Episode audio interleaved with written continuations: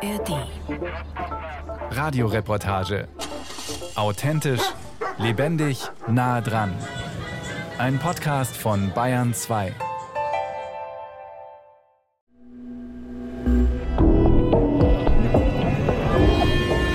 Das ist ja nicht Deutschland, das ist BRD Finanzagentur GmbH. Hier müsste ein kompletter Umbruch her. Eine Art Revolution müsste passieren. Die Polizei ist nicht mehr unsere Polizei. Ich hoffe, dass die komplette Regierung sämtlicher Parteien aufgelöst wird. Das ist eine Verbotsdemokratie jetzt. Das dürfen sie nicht, das dürfen sie nicht. Wir sehen eigentlich nicht eine Krise der Demokratie, sondern wir sehen eigentlich eine Krise der Repräsentation. Parteien haben wirklich große Schwierigkeiten. Das System ist unter extremem Stress. Egal, ob es Corona ist, ob es Energiekrise, Inflation oder der Krieg ist, es geht immer darum, die Regierung Regierung und die demokratischen Verfahren in unserem Land zu delegitimieren, die abzuwerten, zu sagen, das ist alles fremdgesteuert, wir können hier nichts mitentscheiden. Die AfD arbeiten ganz gezielt mit Migrantengruppen. Die erstellen die Werbematerialien in unterschiedlichen Sprachen, die sprechen gezielt die Menschen mit Migrationshintergrund an. Demokratie 2023, finde existiert gar nicht. Wir würden das Parlament als Bühne nutzen, um ähm, den Menschen die Augen zu öffnen über die, die Zustände Zustände in dem Land. Ne? Unsere Zielstellung ist ja, dass wir zum Beispiel einen Volksentscheid durchbringen, dass wir dann über eine Neuausrichtung in Sachsen äh, abstimmen. Wir wollen äh, das System, so wie es jetzt ist, nicht dem das Überleben sichern. Und was macht unsere Regierung? Nix Demokratie. Es müsste Demokratie geben. Irgendwas hat sich auch an der Demokratie selbst geändert. Sie scheint auch in Deutschland nicht mehr so ein Stabilitätsfaktor zu sein. Es scheint nicht mehr so gut zu klappen mit der Repräsentation. Man sieht Risse im Gefüge. Demokratie im Stress. Auch in Deutschland nehmen die Gegner zu. Ein Feature von Susanne Beetz.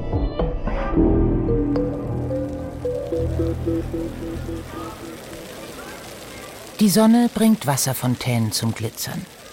Sie springen zu Dutzenden aus dem großen versiegelten Platz vor dem Bezirksrathaus.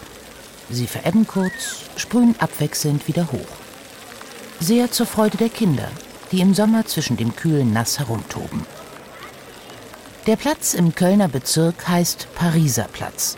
Es gibt auch einen Londoner Platz und viele Straßen sind nach europäischen Städten Göteborg, Florenz oder Lyon benannt. Hochhaustürme, uniforme Mietskasernen mit Balkonen und vielen Satellitenschüsseln, braun-beige Zweckbauten aus den 70er Jahren bestimmen dieses Viertel im Norden von Köln. Aber es gibt auch viel Grün dazwischen – Kleine Parks, Spielplätze, hohe Laubbäume, in denen der Wind rauscht. 82.000 Menschen leben in Chorweiler. Sie kommen ursprünglich aus 120 verschiedenen Nationen. Die meisten Chorweiler mit Migrationshintergrund besitzen die deutsche Staatsangehörigkeit oder sind hier geboren.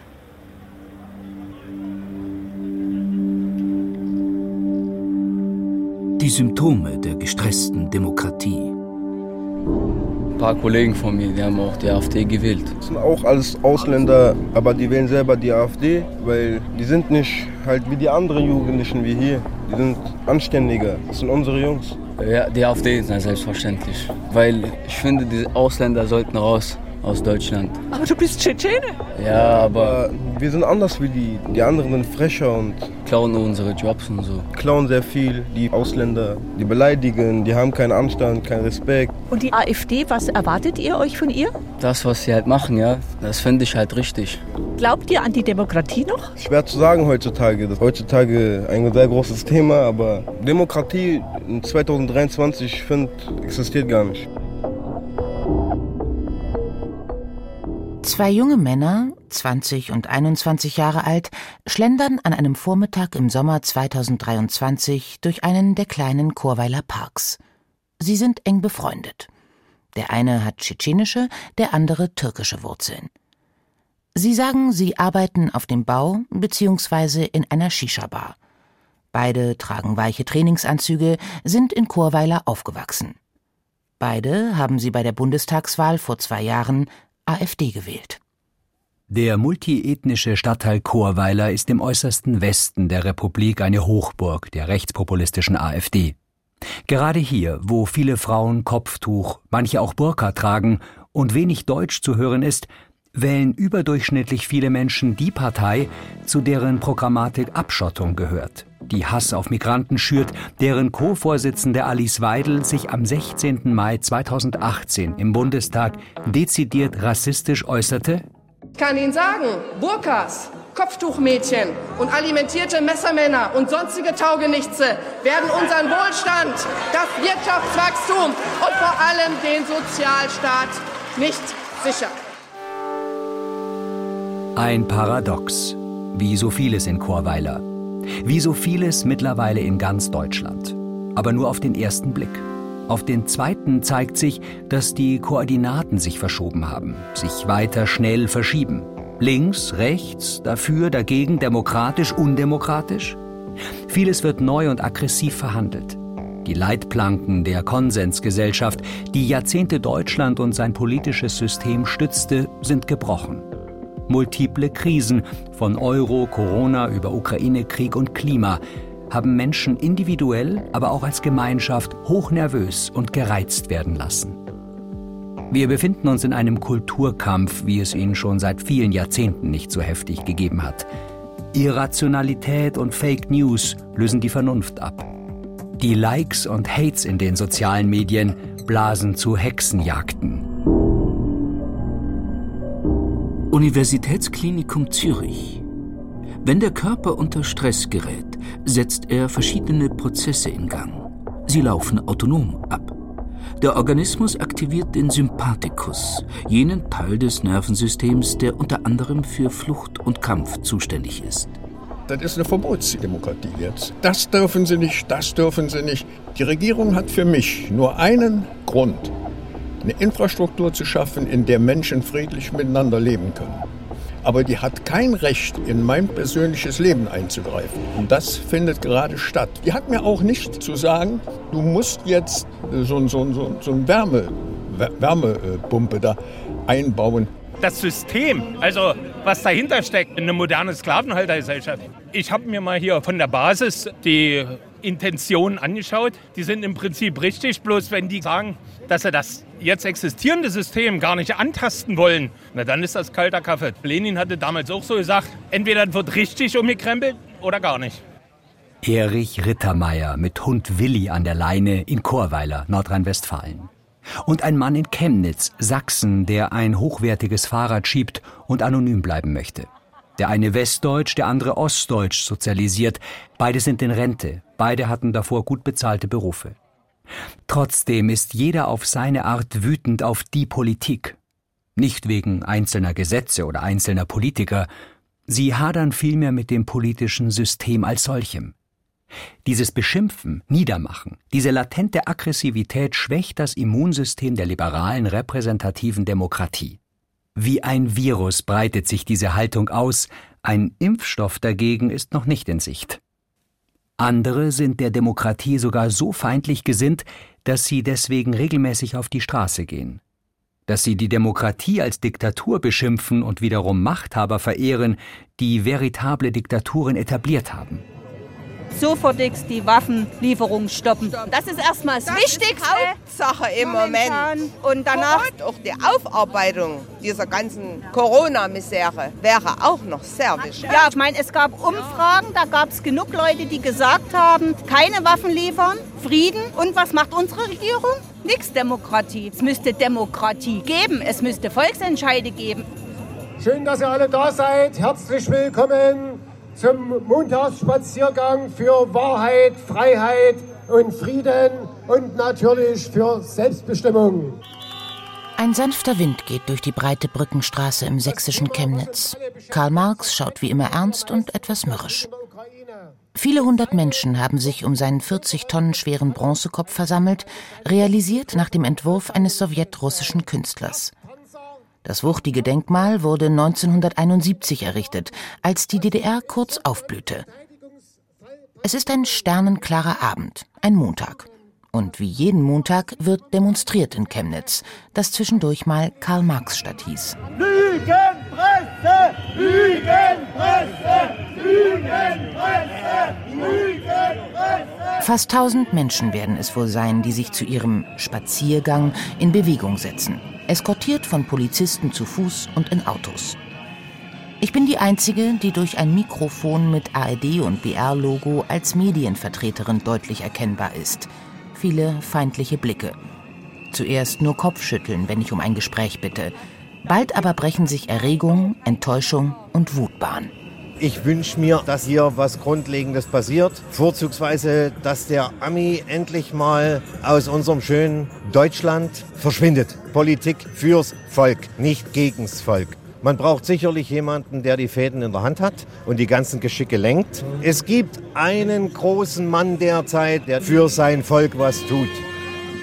Deutschland ist Kriegstreiber. Welche Fahne haben Sie jetzt dabei? Da sehen Sie doch die deutsch-sowjetische Freundschaftsfahne. Wir stehen dazu nach wie vor. Weil der Wohlstand, den wir jetzt haben, den haben wir auch den Russen zu verdanken. Die Ukraine hätte neutral bleiben sollen oder überhaupt neutral werden sollen. Aber das wollen die Ukrainer offensichtlich nicht. Na, wer hat denn das gesteuert? Das haben gesteuert die NATO und die Amerikaner, eindeutig. Und dass sich der Putin bedrängt fühlt, muss man ja auch mit verstehen. Es demonstrieren vor allem ältere Menschen, vor allem ältere Männer, aber auch einige auffallend gut gekleidete Frauen.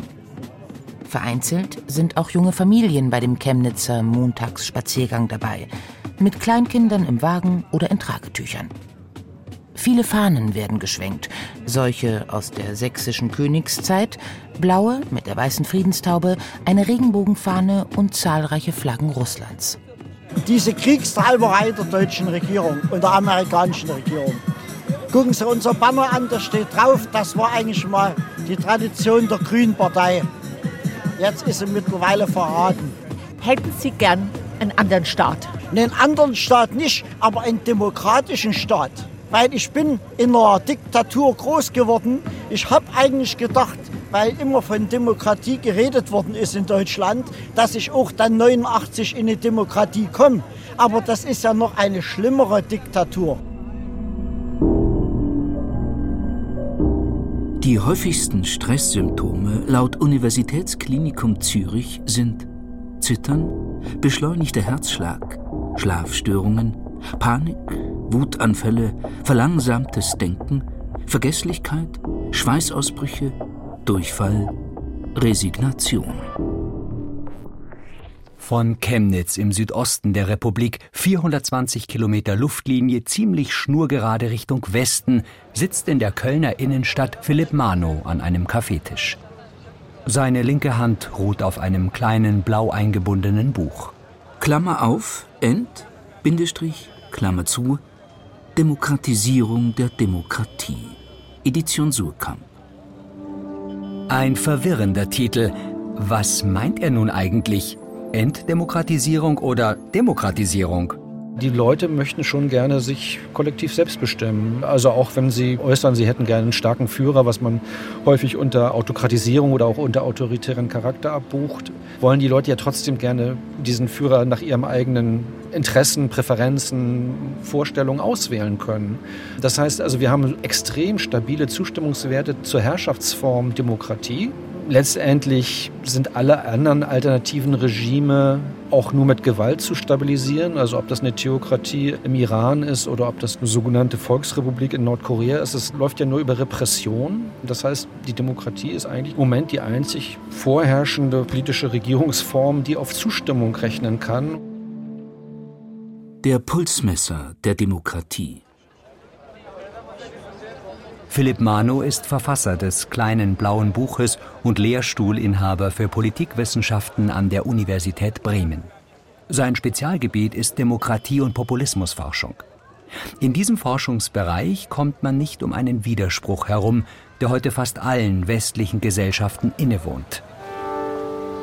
Eigentlich sind wir in einer Zeit, in der wir alle Demokraten sind. Gleichzeitig ist die Demokratie offensichtlich auch in der Krise. Das heißt, eigentlich heißt es nach 1990 so, jetzt hat die Demokratie gewonnen. Aber das ist ja in einer Katerstimmung gewichen. Also die ganzen Diagnosen, wie Demokratien sterben, wie Demokratie enden, Autokratisierung. Wir werden überwältigt von Krisendiagnosen. Das ist ja erstmal ein paradoxer Ausgangspunkt oder eine paradoxe Ausgangsbeobachtung. Wenige Tage vor dem Treffen und Interview mit Professor Mano Mitte Juli erreichte die AfD in Umfragen von ARD Deutschland Trend erstmals 21 Prozent. Sie kam damit auf Platz zwei hinter der CDU. Ihr Höhenflug in der Gunst der Deutschen hat sich seitdem verfestigt. In Thüringen könnte die AfD bei der Landtagswahl in einem Jahr 30 Prozent erreichen. Dort wie auch in Sachsen und Brandenburg stärkste politische Kraft werden. Im Kölner Stadtteil Chorweiler mit seinen Wohnsilos befinden sich an der Merianstraße auch mehrere wabenförmige Bürokörper. Sie sind zu einem festungsartigen Klotz verbunden. Dieser Klotz ist von einem hohen Zaun umgeben, überhaupt sehr gut gesichert. Dort hat das Bundesamt für Verfassungsschutz seinen Sitz, ausgerechnet in einer der Hochburgen der AfD im Westen. Und genau parallel zum Umfragenhöhenflug der AfD wurde und wird der Präsident dieses Bundesamtes, Thomas Haldenwang, nicht müde öffentlich zu machen, wir sehen doch eine erhebliche Anzahl von Protagonisten in dieser Partei, die immer wieder Hass und Hetze verbreiten gegen Minderheiten aller Art hier in Deutschland. All das nehmen wir innerhalb der AfD wahr, in einem Maße, dass durch diesen Hass und Hetze die Menschenwürde dieser Personenkreise verletzt wird. Und das ist eben ein Kriterium, das auch vom Verfassungsgericht aufgestellt worden ist. Wenn dieses Kriterium erfüllt ist, dann handelt es sich insoweit um verfassungsfeindliche Bestrebungen. Wir sind damals, meine Frau und ich, als Jungsozialisten, sind wir aus Überzeugung hier hingezogen. Dort hat sich jetzt gelegt. Wenn ich das richtig überlege, eigentlich mehr deutsch empfindende Ausländer als Deutsche. Also wenn Sie hier rumlaufen und fragen nach der Migrationspolitik, die Ausländer, die sind richtig sauer. Die damals gekommen sind als Gastarbeiter, die hier noch hingekommen sind, um zu arbeiten. Ja, weil die finden das nicht okay, dass hier Leute hinkommen, die praktisch unser Geld aufbrauchen und sich dann hier auch dementsprechend daneben benehmen, weil das fällt auf die zurück. Weniger auf mich als auf die. Auf einem der von hohen Bäumen beschatteten Wege, die durch die Wohnanlagen führen, geht Erich Rittermeier mit seinem Hund spazieren. Einer der wenigen Chorweiler, die ich treffe, die keinen Migrationshintergrund haben. Auch er, der ehemalige Jungsozialist, neigt der AfD zu. Sein Gesicht verfärbt sich rot, wenn man ihn fragt, ob er der Demokratie und ihren Institutionen vertraue. Wenn die immer von Demokratie sprechen, die AfD zum Beispiel wäre nicht demokratisch, dann frage ich mich, kann man undemokratischer sein als in der Corona-Zeit? Man kann nicht undemokratischer sein. Also gut, ich meine jetzt als Drittes Reich, wenn ich jetzt die, die anderen ausrotten will, das ist eine andere Sache. Aber in einem Land kann man nicht undemokratischer sein, als man das in der Corona-Zeit war. Und man ist es jetzt noch. Sie leugnen es jetzt noch und sie wissen genau, dass sie die Menschen betrogen haben. Ein paar Schritte weiter sitzen in einem Park eine blasse Frau und ein blasser junger Mann sich gegenüber und trinken aus Dosen. Es ist gegen 11 Uhr mittags. Beide sehen müde aus. Es handelt sich um Mutter und Sohn. Sie möchten anonym bleiben, ihren Ärger aber schon loswerden. Scheiße, hier ist alles Junkies. Hier sind leider viele drogenabhängige Menschen und die Kriminalität ist hier sehr, sehr hoch geworden, sodass man auf die Kinder echt hier aufpassen muss. Ich erfahre weiterhin, dass der Sohn eine Ausbildung als Zimmermann macht, die aber an den Nagel hängen will. Dass die Mutter mehrere Putzstellen hat, damit die beiden sich eine Wohnung leisten können, die groß genug für ihre drei Hunde ist. Wählen sie ebenfalls AfD, so wie viele in Chorweiler? Beide winken ab.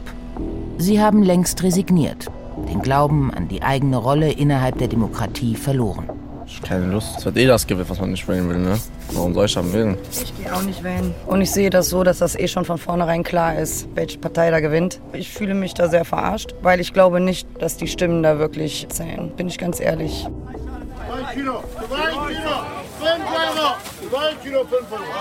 Mein Rundgang führt zurück zum gesichtslosen Bezirksrathaus am Pariser Platz. Dabei durchquere ich den Markt. Er ist zweifelsohne einer der schönsten und lebendigsten Ecken von Chorweiler. Bauern aus der Umgebung verkaufen Kartoffeln neben Ständen mit arabischen Baklava-Süßigkeiten. Auf Türkisch wird billiges Obst angeboten, im nächsten Moment switcht die Stimme zu waschechtem Kölsch. Um mich herum wird Russisch, Italienisch, Polnisch, Ukrainisch, Serbisch mehr oder weniger gleichzeitig gesprochen. Großfamilien schieben sich vorbei an Tischen mit Babykleidung, kunstvoll aufgebauten Tomaten- und Melonenpyramiden, Plastikschuhen aus China, Kleidern in XL-Größe und vergoldeten Kleinmöbeln. Eine freundlich lächelnde Frau mit einem kleinen Kind auf dem Arm und der großen Tochter Christina mit voll bepackten Taschen neben sich erzählt, dass sie zwar sehr gern in Chorweiler lebe, aber unzufrieden mit der allgemeinen Entwicklung in Deutschland sei. Wir sind im 94 gekommen aus Kasachstan. Ne? Also im Vergleich mit 94 sehr viel geändert und schlechte Seite. Deshalb, weil ihrer Meinung nach alles immer schlechter würde in Deutschland, wähle sie nicht mehr wie früher die CDU, sondern eine andere Partei. AfD. Also wie gesagt, ich bin nicht so politisch, aber das, was die bis jetzt also sagen und erreichen wollen, passt mir. Und da ist sehr viel Volk für AfD.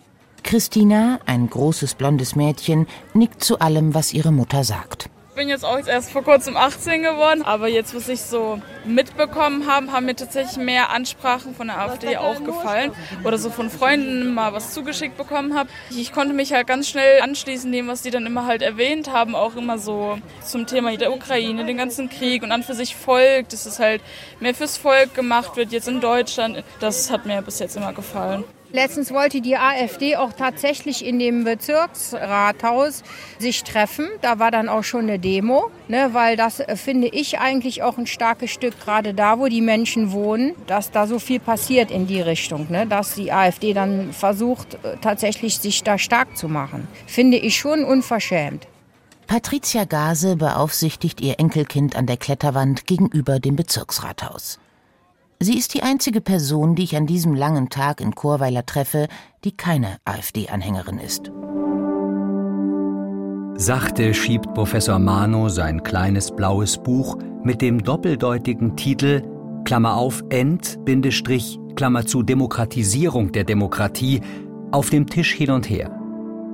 Der Politikwissenschaftler forscht derzeit am offenen Herzen der Republik, sein Gesicht verliert für einen kurzen Moment seine professionelle Beherrschtheit. Mano gestattet sich eine persönliche Bemerkung.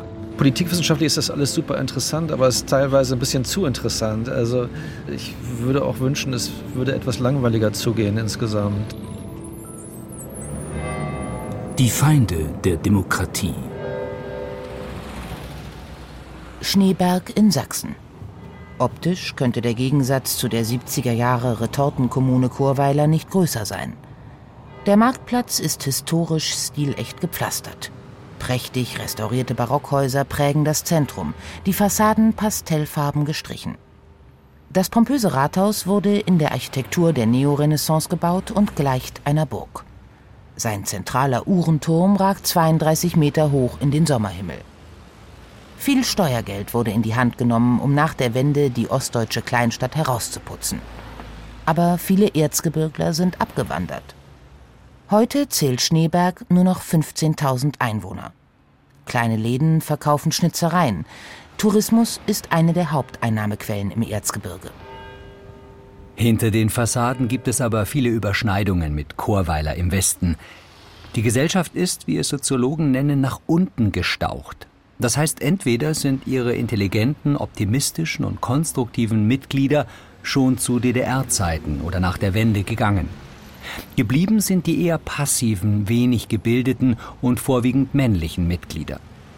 Ähnlich wie in Chorweiler leben auch im Erzgebirgskreis viele Menschen, die geringe Bildungsabschlüsse haben, Veränderungen nicht mögen und wie die Russlanddeutschen oft einem überkommenen Bild von Deutschland nachhängen.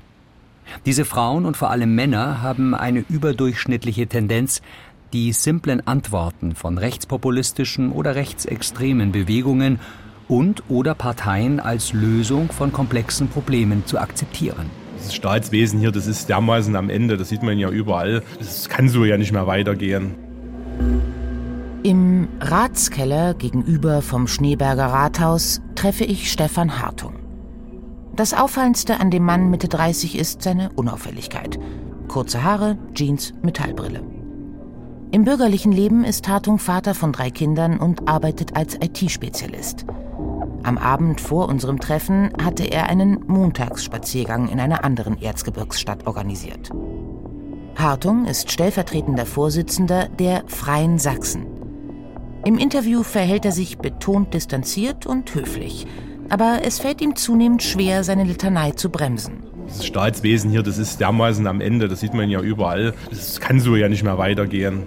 Das Staatswesen ist am Ende. Dieses Mantra wummert durch die Republik. Alles schlecht, alles falsch, Staatsversagen.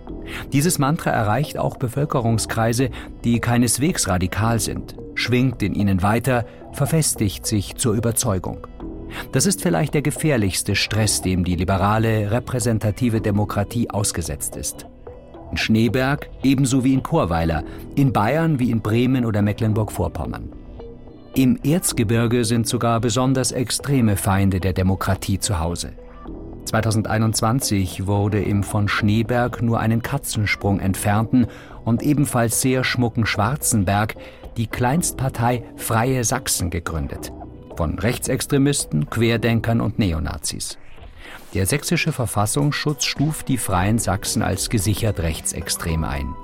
Die Partei benutzt Fahnen und Embleme mit dem Wappen des sächsischen Königshauses. Sie erkennt der Bundesrepublik ihre Legitimation und damit ihre Existenz ab. Viele freien Sachsen wollen einen Sexit, einen Austritt Sachsens aus der Bundesrepublik.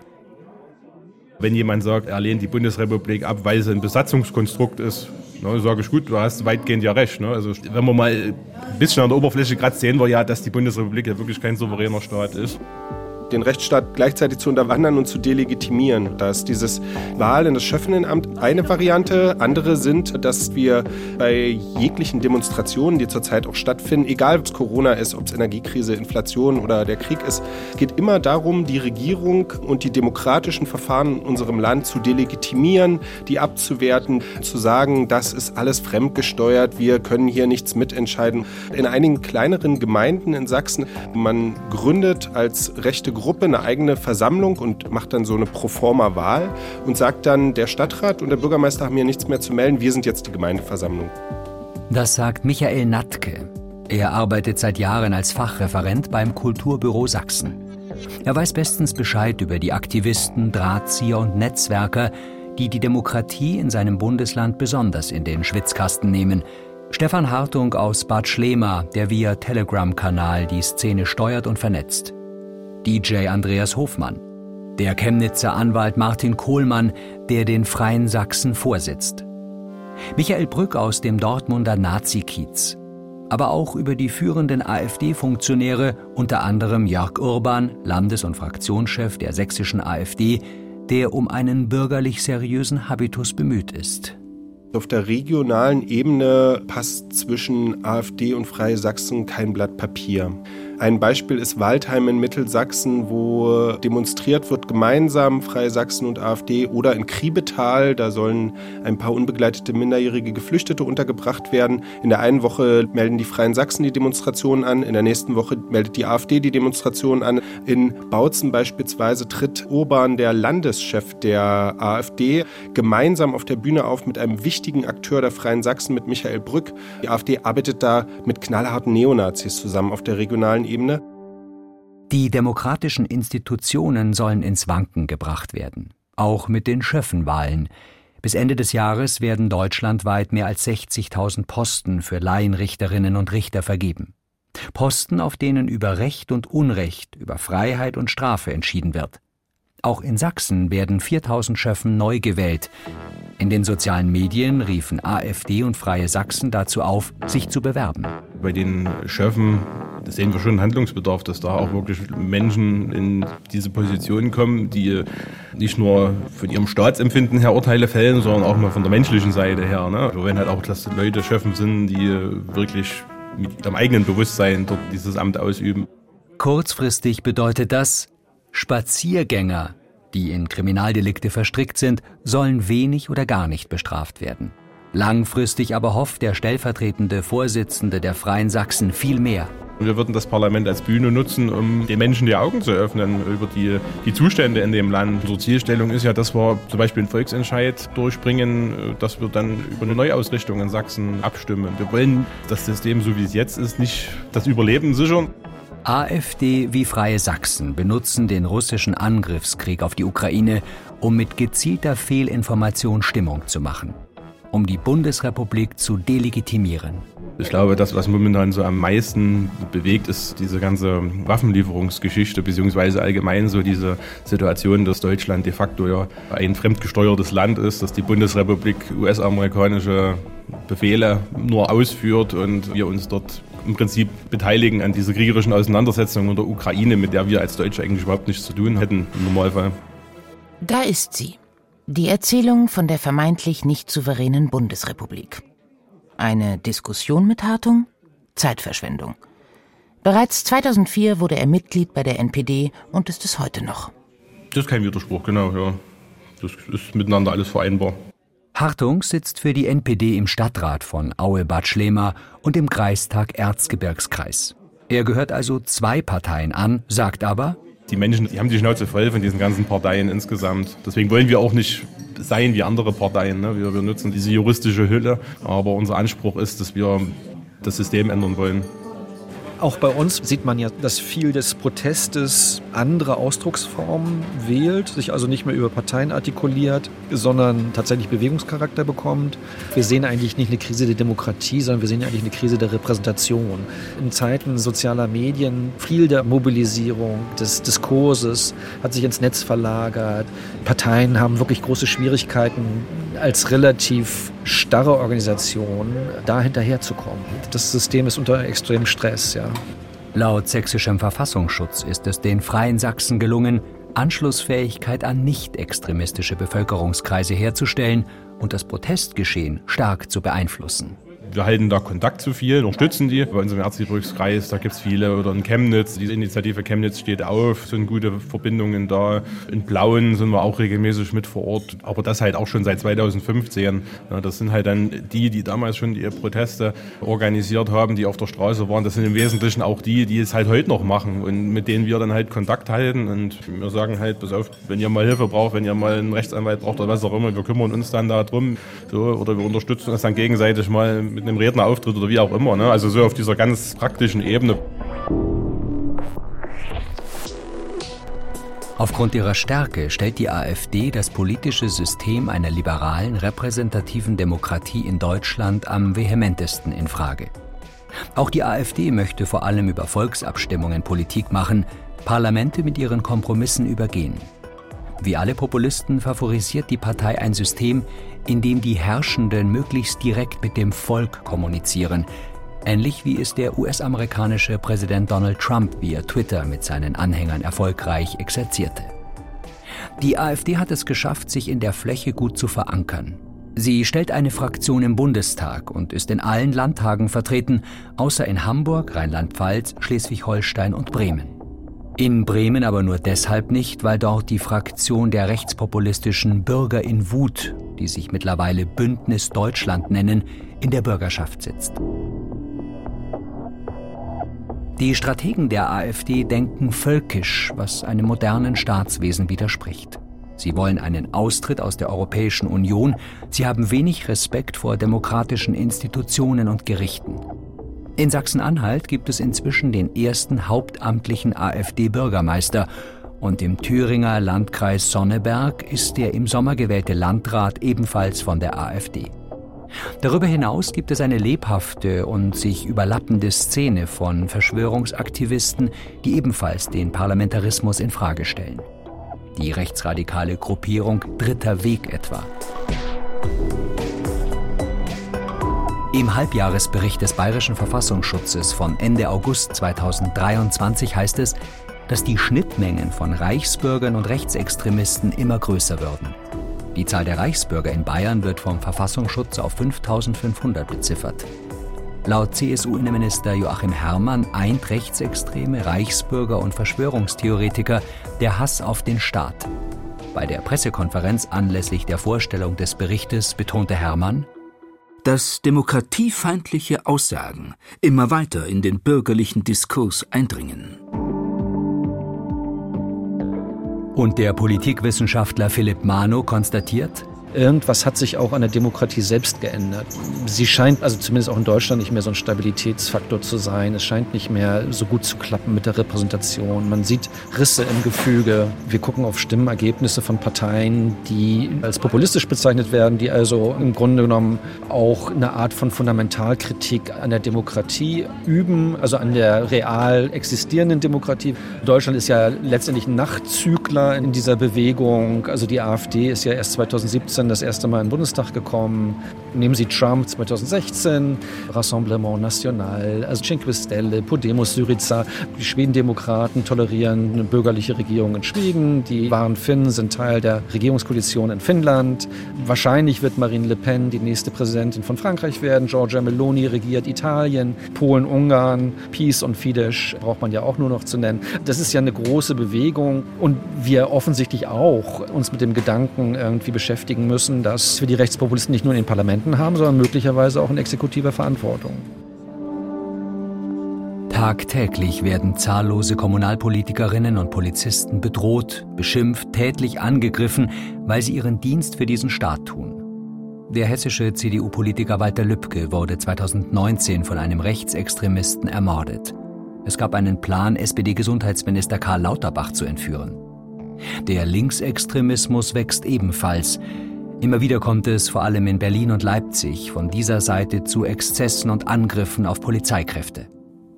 Die First Responder für die Demokratie.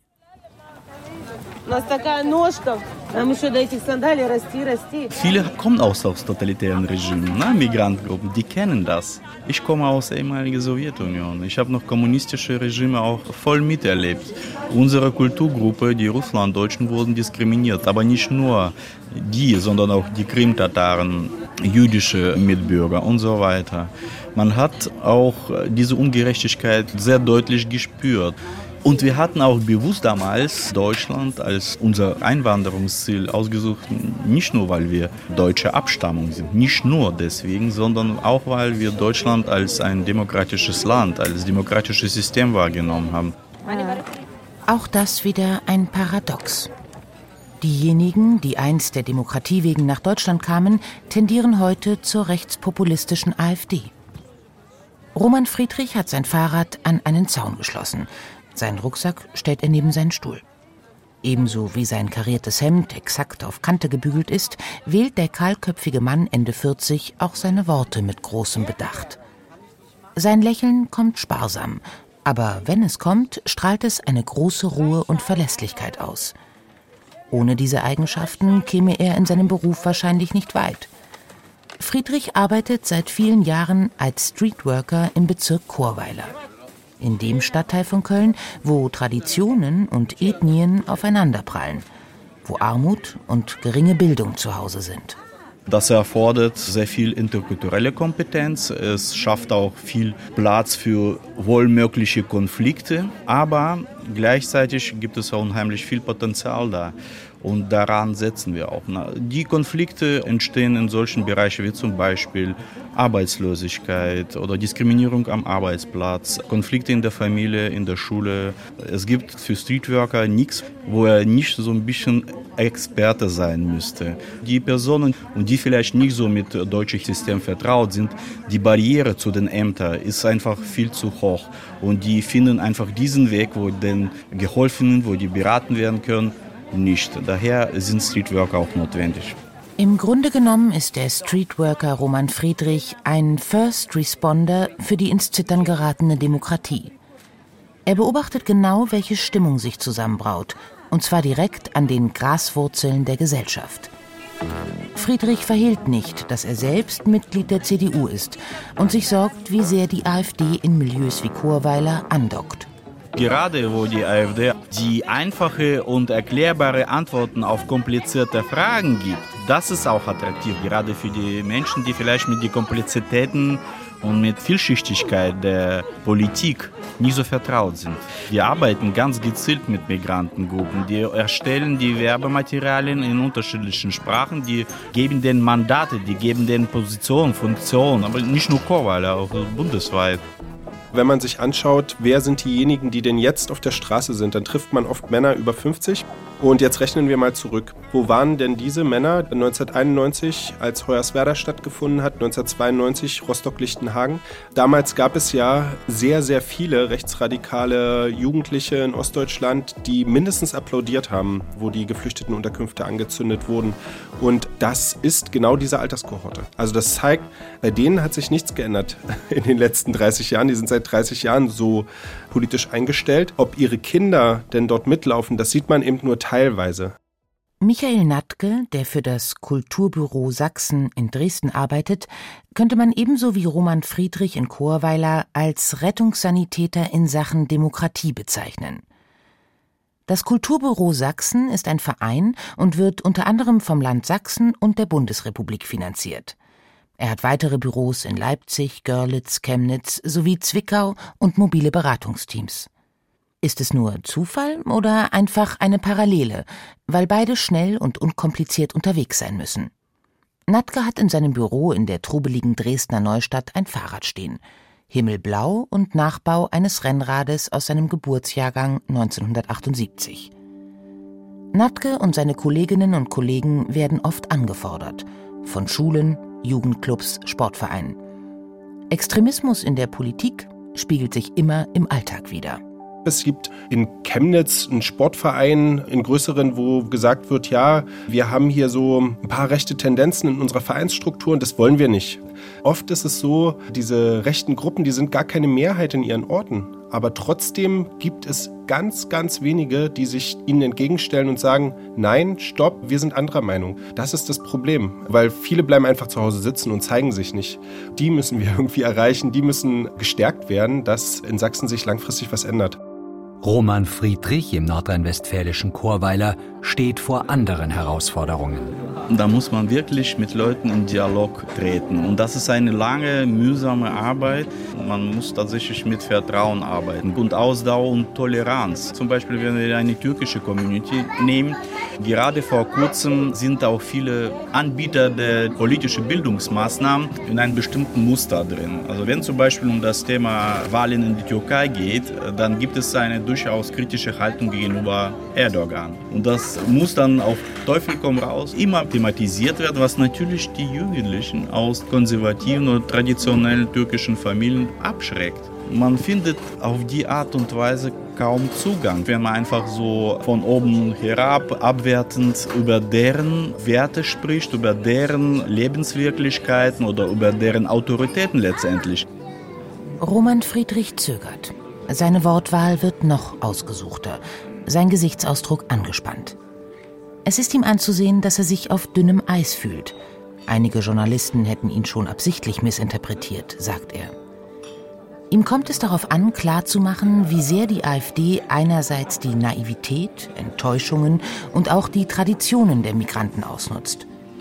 Auch in Frankreich konnten Wissenschaftler eine solche Tendenz in Stadtteilen mit hohem Migrationsanteil feststellen auch schwieriges Thema bei konservativen Gruppen, diese LGBT-Community oder Problematik. Manchmal wird es äh, sehr unsensibel thematisiert und so entstehen auch Parallelgesellschaften oder junge Migrantengruppen kapseln sich von irgendwelchen Hilfsangeboten ab, weil solche Themen auch dominiert werden. Ja, also man kann darüber sprechen, aber man kann das nicht obligatorisch, fast autoritär diese Inhalte propagieren.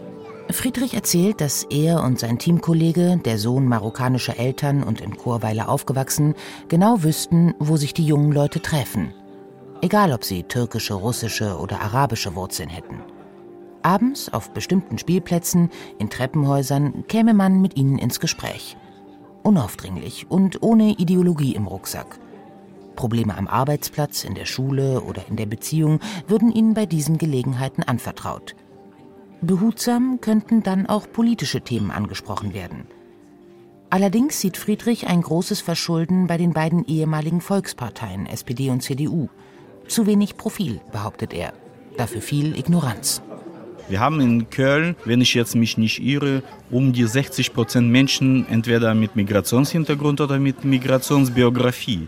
Wenn wir aber unser Stadtrat betrachten, das spiegelt das überhaupt nicht wider. Und die Menschen mit Einwanderungsgeschichte, die sehen auch diesen Unterschied und die fühlen sich dann auch angesprochen, wenn sie wirklich angesprochen werden. Die sagen, okay, also die Partei interessiert sich für mich, dann interessiert mich auch für Partei.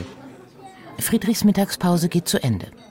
Gleich wird er Formulare holen, Menschen in Chorweiler dabei helfen, Beamtendeutsch zu verstehen, Wohnungen und Jobs zu finden, Anträge auszufüllen, teilzuhaben an der Demokratie. Seine letzten Sätze in unserem Interview klingen skeptisch und traurig. Sie hallen in mir noch lange nach und setzen indirekt den Ton für dieses Feature. Die Verantwortlichen müssen sich im Klaren sein, dass demokratische Prozesse nicht automatisch laufen, dass die immer wieder kritisch überprüft werden. Ich sehe jetzt Umgang mit Splitterparteien, Kleinparteien und mit der AfD weniger effektiv und an manchen Stellen sogar kontraproduktiv weil es schafft eine bequeme und komfortable Rolle, eine Opferrolle für diese Partei. Mit dieser Rolle identifizieren sie viele Menschen, die äh, diese Diskriminierungserfahrung auch erlebt haben in Deutschland. Und das sehen wir jetzt auch. Ne? Dieser Zuwachs ist kaum erklärbar. Warum gewinnen die an Popularität jetzt gerade? Dann steht man vor einem riesigen Puzzle mit Hunderten von Puzzleteilen und ein wichtiges Puzzleteil ist natürlich 1989, 90 die Wende und das, was in den 1990er Jahren passiert ist. Und dann werden von westdeutschen Unternehmern für ein Euro plötzlich der Betrieb aufgekauft, zugemacht und das hat alles keinen Wert mehr. Hier gerade in dem Viertel, wo wir uns befinden, Dresden-Neustadt, zwei Drittel der Wohnungen gehören Menschen aus Westdeutschland. Das hat natürlich bei einigen Menschen tiefe Wunden hinterlassen, aber, und das finde ich wichtig, es ist kein Grund, Grund, sich von der Demokratie abzuwenden, sondern das ist ja gerade die Chance innerhalb einer Demokratie, dass man Dinge, die vielleicht nicht gut gelaufen sind, ansprechen kann und verändern kann. Das zu erkennen, ich glaube, das ist vielen Ostdeutschen leider noch nicht gelungen. Gleich wird auch Michael Natke sein schickes Retro-Rennrad schultern und vom dritten Stock auf die belebte Bautzner Straße in Dresden-Neustadt hinuntertragen. Er hat einen Termin im sächsischen Justizministerium. Dort wird es darum gehen, welche Möglichkeiten der Rechtsstaat hat, zu verhindern, dass Rechtsextreme wie Ihr Schöffenamt die Gerichte unterwandern. Das Ministerium heißt offiziell Sächsisches Staatsministerium der Justiz für Europa, Gleichstellung und für Demokratie. Als einziges in der Bundesrepublik, die Not scheint groß in Sachsen. Michael Nattke grinst, halb zynisch, halb deprimiert. Bei einem Teil der Bevölkerung steht die Demokratie, so wie wir sie kennen, zur Disposition. Und ein Teil lehnt die auch ganz klar ab und möchte ein anderes politisches System. Autoritäre Vorstellungen, dass irgendwer Mächtiges sagt, wo es lang geht und dann wird es so gemacht. Zurück zum Montagsspaziergang in Chemnitz, wo der Krawall als geil empfunden wird und Volk ein Kampfbegriff ist. Der russische Angriffskrieg auf die Ukraine wird umgedeutet. Der Ruf nach einem Autokraten ist unüberhörbar. Zumindest vertritt der Orban die Interessen seines Landes. Ich bin ein mehrfacher Familienvater. Und das macht mir halt einfach Angst. Und man will Russland in den langen, entbehrungsreichen Krieg drängen. Keine Parteienoligarchie. Die Altparteien, die sollen sich zum Teufel scheren. Auf der Theaterstraße nähert sich der Zug einem hell erleuchteten Laden. Dort befindet sich die Geschäftsstelle des AfD-Kreisverbandes Chemnitz. Eine Frau steht hinter der Glastür und winkt. Viele Montagsspaziergänger winken zurück. Ein junger Mann in rosa Jogginganzug mit Haardutt und vielen Goldkettchen um den Hals lächelt mich überraschend freundlich an. Sein Freund neben ihm auch. Das ist ja nicht Deutschland, das ist BRD Finanzagentur GmbH. Ja, wir sind besetzte Zone. Hier müsste ein kompletter Umbruch her. Eine Art Revolution müsste passieren. Die Polizei ist nicht mehr unsere Polizei. Ich hoffe, dass die komplette Regierung sämtlicher Parteien aufgelöst wird. Nach knapp einer Stunde endet die Demo. Karl Marx schaut noch immer stoisch ernst.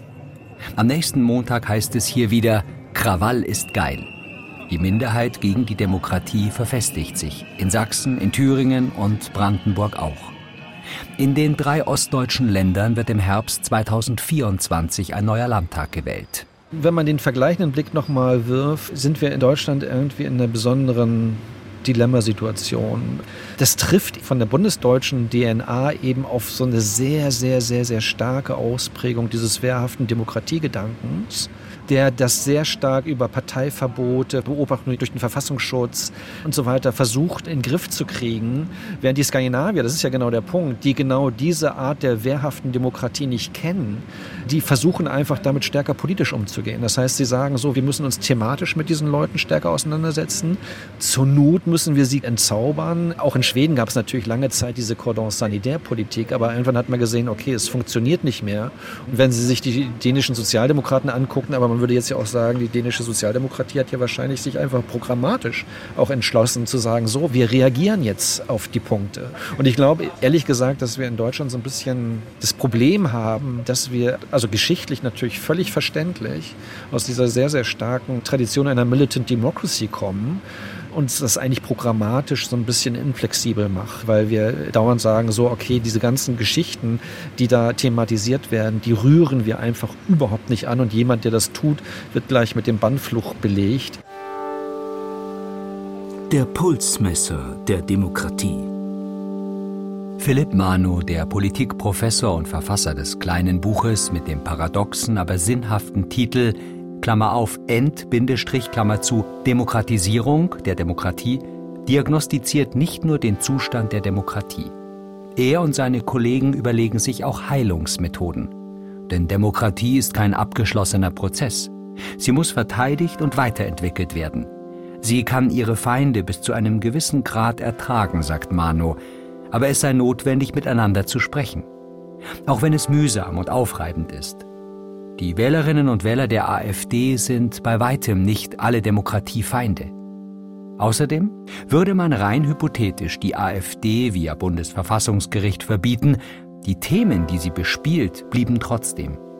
Die demokratischen Parteien wiederum haben weiße Flecken geschaffen, Tabuzonen und manchmal einen hochmoralischen Gestus, der eben nicht mehr demokratisch ist, weil er diejenigen, die nicht so gestimmt sind, an den Rand drängt.